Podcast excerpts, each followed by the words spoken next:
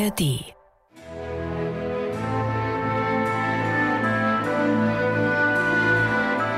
MDR Klassik, die Bachkantate mit Maul und Schrammeck. Zwölfter Sonntag nach Trinitatis und für diesen Tag hat Johann Sebastian Bach in seinem ersten Leipziger Amtsjahr die Kantate Lobe den Herrn, meine Seele komponiert.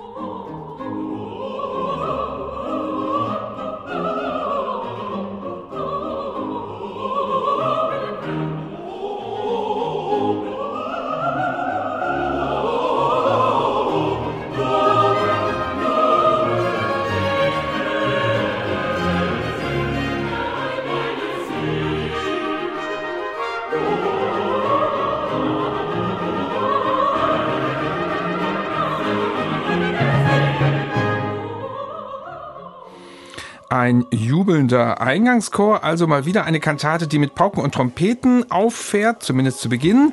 Außerdem ist das eine Kantate, die Bach auch später vielseitig wiederverwendet hat und die vielleicht sogar zurückgeht auf eine noch ältere Vorlage. Das alles wollen wir hier klären im Podcast. Michael, kannst du denn in kurzen Worten bitte mal die Chronologie dieser Kantate darlegen, soweit das überhaupt bekannt ist? Ja, das kann ich versuchen, lieber Bernhard. Wir stehen auf sicheren Boden, was tatsächlich diesen 12. Sonntag nach Trinitate 1723 betrifft. Also da wurde das Stück so, wie wir es jetzt kennen, aufgeführt. Es gab dann eine Wiederaufführung vier Jahre später auf den gleichen Sonntag 1727. Und dann, offenbar 1748, hat Bach das Stück nochmal herausgeholt, um es als Ratswahlkantate zu musizieren. Da wurden dann einfach nur zwei Rezitative textlich angepasst, damit das Ganze eben auf diesen Anlass der Einsegnung des neuen Stadtrates ganz gut passte. Man glaubt aber, oder das kann man hin und wieder lesen in der Bachforschung, dass das Stück insgesamt oder einzelne Sätze auf ältere Vorlagen zurückgehen oder gehen könnten. Ich bin mir da nicht ganz so sicher. Ich würde schon glauben, nach Lage der Dinge, wir sollten davon ausgehen, dass Bach an diesem zwölften Sonntag nach Trinitatis, seinem ersten zwölften Sonntag nach Trinitatis in Leipzig, tatsächlich eine mindestens in weiten Strecken Originalkomposition präsentieren wollte. Und warum, das sage ich dir gleich. Ja, da bin ich ja schon jetzt gespannt. Und dann gibt es in dieser Kantate noch eine Besonderheit, denn wir kennen die Textquelle und den Dichter.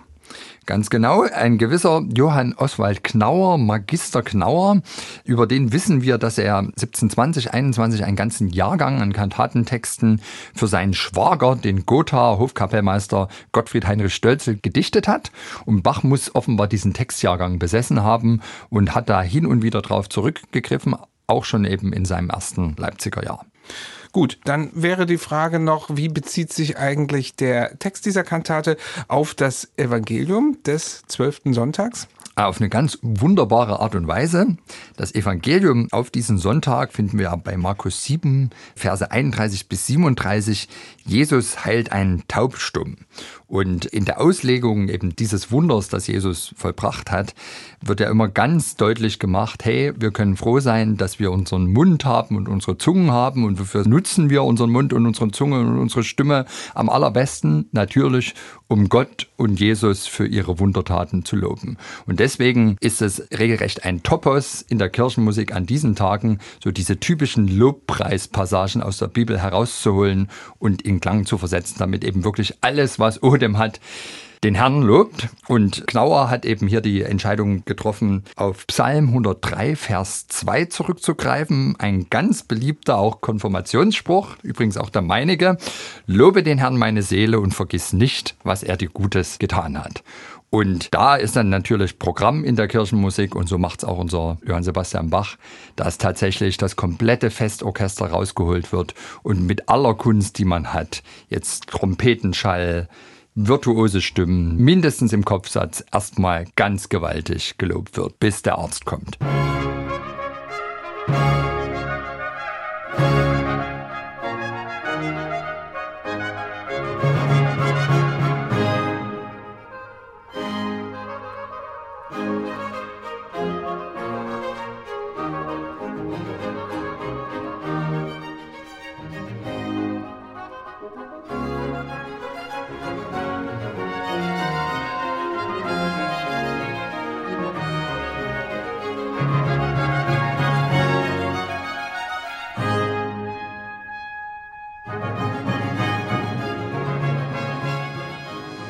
Ja, also schon einmal ein unglaublich festlicher, instrumentaler Beginn und dann legt der Bach los im Chor. Also eine Fuge, die ganz clever gestaltet ist. Eigentlich sind zwei musikalische Themen, die jeweils in Fugen durchgeführt werden.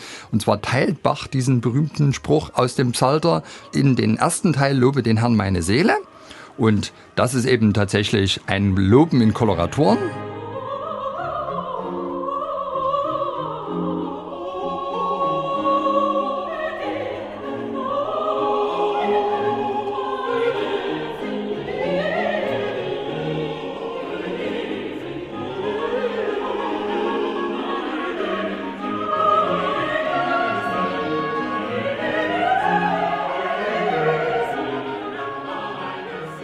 Und dann wird es aber nach vielen, vielen Takten plötzlich ruhiger. Die Bläser fallen weg.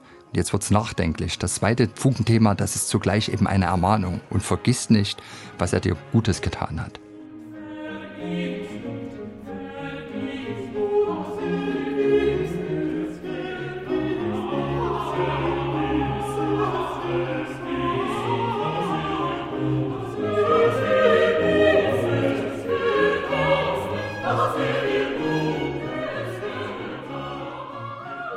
Damit immer noch nicht der Kunst genug.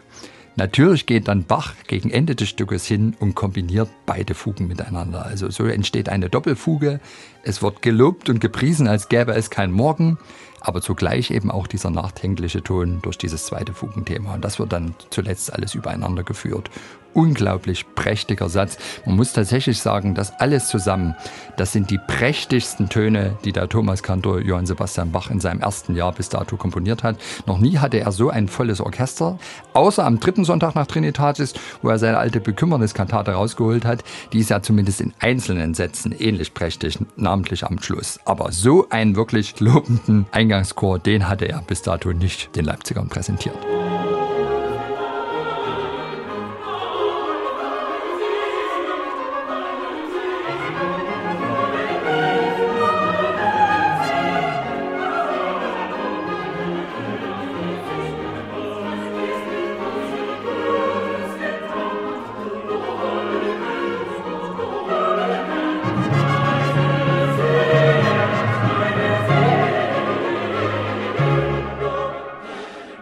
Dieser Stelle, also am Schluss des Eingangschores, werden dann diese beiden Themen miteinander kombiniert. Dazu das große Festorchester mit drei Trompeten und Pauken, Oboen und Streichern. Also eigentlich ein kleines bisschen Weihnachten, was wir da hören können oder Ostern oder Pfingsten und das mitten in der Trinitatiszeit.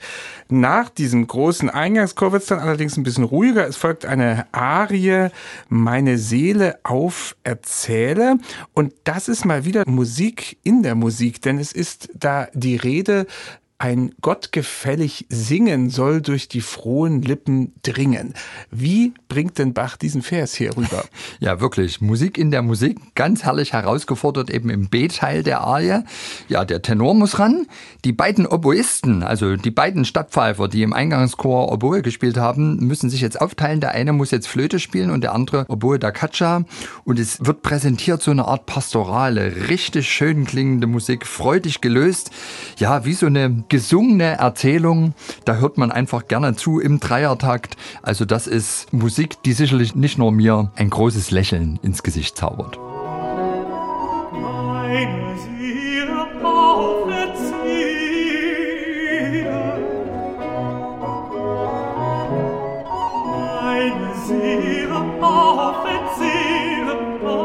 Seele Seele auferzähle, was dir Gott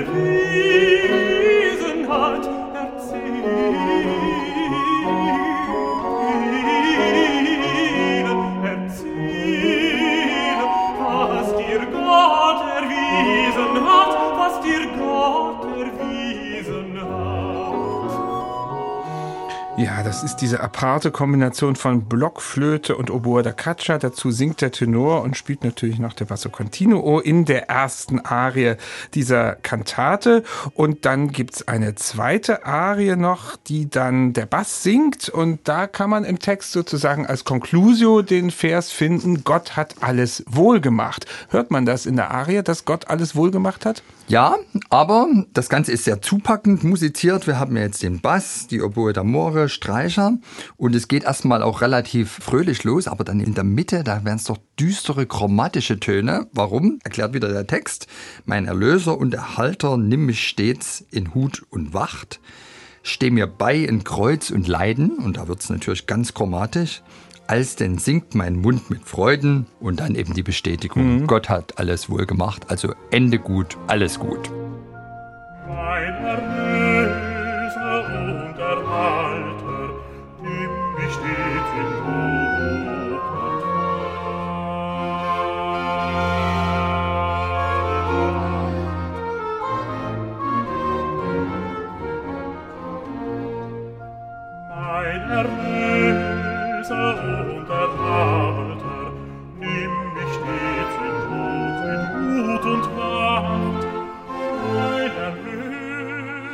Ja, so singt also der Bass in seiner Arie in dieser Kantate und dann ist auch die Kantate schon zu Ende mit dem Schlusschoral und da holt nun Bach wieder mal seinen Lieblingschoral raus. Das haben wir schon mal festgelegt, ja. dass es der sein muss. Was also, Gott tut, das ist wohlgetan. Der steht jedenfalls ganz hoch im Kurs in diesem ersten Jahr. In seiner Antrittsmusik beendet er beide Teile der Kantate. Insgesamt drei Kantaten hat Bach über diesen Choral komponiert und hier eben als Schlusschoral, was Gott tut, das ist wohlgetan. Und hier muss muss man sagen, anders als in seiner Antrittsmusik, wo das ein bisschen mit der Brechstange hineingebracht wurde.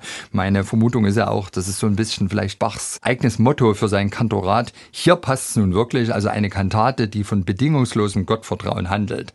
Dass man da an den Schluss setzt, den Choral, was Gott tut, das ist wohlgetan. Dabei will ich verbleiben. Es mag mich auf die raue Bahn Not, Tod und Elend treiben, so wird Gott mich ganz väterlich in seinen Armen halten. Drum lasse ich ihn nur walten. Naja, naja, das ist doch wirklich der perfekte Schluss für eine solche bedingungslose Gottvertrauen-Kantate. Und wir haben es ganz am Anfang dieses Podcasts erwähnt, dass Bach diese Kantate also umgearbeitet hat, vermutlich am Ende seines Lebens zu einer Ratswahlkantate, zu diesem großen Fest immer Ende August, bei dem die Leipziger ihren Ratswechsel sich haben bestätigen lassen durch einen großen Festgottesdienst. Und da hat er dann ein paar Veränderungen in dieser Kantate angebracht und auch eine, die den Schlusschoral anbetrifft. Ja, also das ist ja so merkwürdig, dass hier an unserem 12. Sonntag nach Trinitatis 1723 in dieser wirklich wirklich bedingungslosen Lobpreiskantate, ich sag's nochmal, der Schlusschoral ganz schlicht vierstimmig ist, obwohl ja ein Riesenorchester auf den Emporen dort rings um die Orgel verteilt war.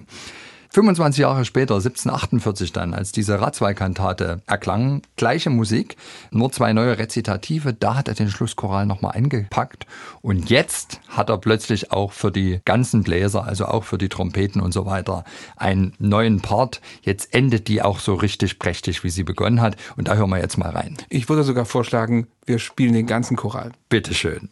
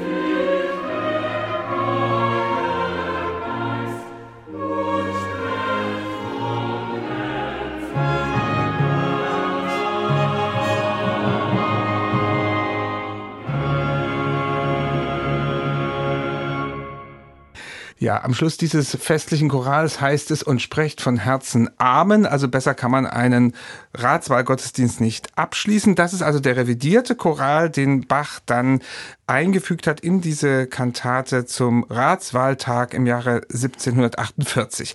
Wir beschäftigen uns aber mit der Urfassung dieser Kantate, mutmaßlich 1723, alles neu komponiert. Und das ist ja, wir haben das schon vorhin ein bisschen festgestellt, doch was Besonderes, dass eben in dieser Trinitatiszeit, die sonst immer so ein bisschen die grüne Gurkenzeit auch ist in der Kirche, plötzlich so ein Festorchester auftritt. Meinst du, dass Bach das ganz bewusst mal gemacht hat, mit diesem Text so einen Farbtupfer zu setzen? Oder was könnte der Grund dafür sein? Na, ich glaube schon das, was ich eingangs gesagt habe, eben dieses Evangelium, die Heilung des Taubstummen, der kann jetzt wieder reden, der kann jetzt singen und also singen wir jetzt alle mit allen Kräften, die so gehen, ein Loblied. Das ist schon vielleicht Begründung genug. Aber vielleicht gibt es auch noch eine zweite unterstützende Begründung, auch aus Bachs eigener Sicht. Wenn wir uns mal anschauen, was so die drei Wochen vorher passiert war, da ging es ganz tief ins dramatische Fach. Und das waren schwere und anstrengende Klänge. Neunter Sonntag nach Trinitatis. Herr gehe nicht ins Gericht diese wirklich musikalische Standpauke, wo Bach in dem Eingangschor mit ganz schweren Klängen einer krassen, düsteren Fuge den Gottesdienstbesuchern die Leviten komponiert. Wahnsinn. Eine Woche drauf, zehnter Sonntag nach Trinitatis, schaue doch und sehet, ob irgendein Schmerz sei. Ein Chorlamento, sonders ohne, mit weinenden Blockflöten. Da geht es ja um den weinenden Jesus und um diese Vision der Zerstörung Jerusalem. Oder eben der Sonntag unmittelbar vor unserem zwölften Sonntag nach Trinitatis, Bach mit Siehe zu, dass deine Gottesfurcht nicht Heuchelei sei. Auch wirklich ein richtig derbes, düsteres hm. Stück, was einem Angst macht, ja. Da war das, glaube ich, hier für alle eine Erleichterung, dass es jetzt einfach mal mit Pauken, Trompeten und ganz viele Fanfaren und Dur zur Sache ging.